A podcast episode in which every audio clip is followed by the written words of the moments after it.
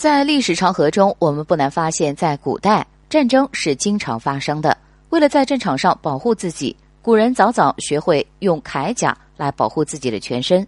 最早的铠甲是用兽皮、柳条、木头和布套做成的，后来随着时代发展，逐渐发展为铁质或是青铜甲。这些盔甲看似很沉重，但在一定程度上确实起到了保护身体的作用。在古代，战场是不分季节的。所以，当季节发生变化后，穿着盔甲的身体会很不舒服。盔甲不是外套，冬天会与外面一样寒冷，而夏天会比外界更燥热。因为其材质，所以更容易传导热能。在一些古装剧中，我们会看到，每当打完仗之后，战士们多只是将头盔拿掉，而不是立即脱掉盔甲。这是什么原因呢？首先，在打完一场仗后，虽然表面上看似赢了。但有时还要防御敌人的再次卷土重来，所以如果贸然脱去战服，会让人忽视警戒的心理。古代都是冷兵器时代，如果上战场而没有穿盔甲，就好像没有了武器，如同自杀。其次，据一些医疗的书籍中介绍，如果战斗刚结束，不能立即脱掉盔甲，因为容易得一种疾病叫卸甲风。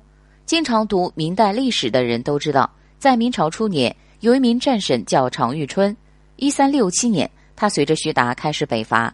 一三六九年，他和李文忠奉命率领九万大军讨伐元军。因为战士们很英勇，俘获了元军数万人，常遇春非常高兴。在班师回朝时，因为当时天气闷热，穿着盔甲的常遇春迎着风就把铠甲卸了下来。可没有过一会儿，常遇春突感身体不适，全身疼痛。让随军的军医诊治，结果也没有什么结果，当天就暴卒了。那为什么会突然去世呢？后据资料解说，这是因为在长时间穿铠甲之后，沉重的铠甲不能让身体里的热量和汗液散发出去。当战士匆忙脱去铠甲后，汗液的蒸发虽然让身体感觉凉快，但造成体温急剧下降，身体做出本能的反应。当心脏无法调节时，便会给肺造成负担。从而造成中风的情况，所以古代医学就有“恭候一身汗，避风如避箭”的说法。当时因为也没有现代的医学技术，所以一代名将常遇春便丢失了性命。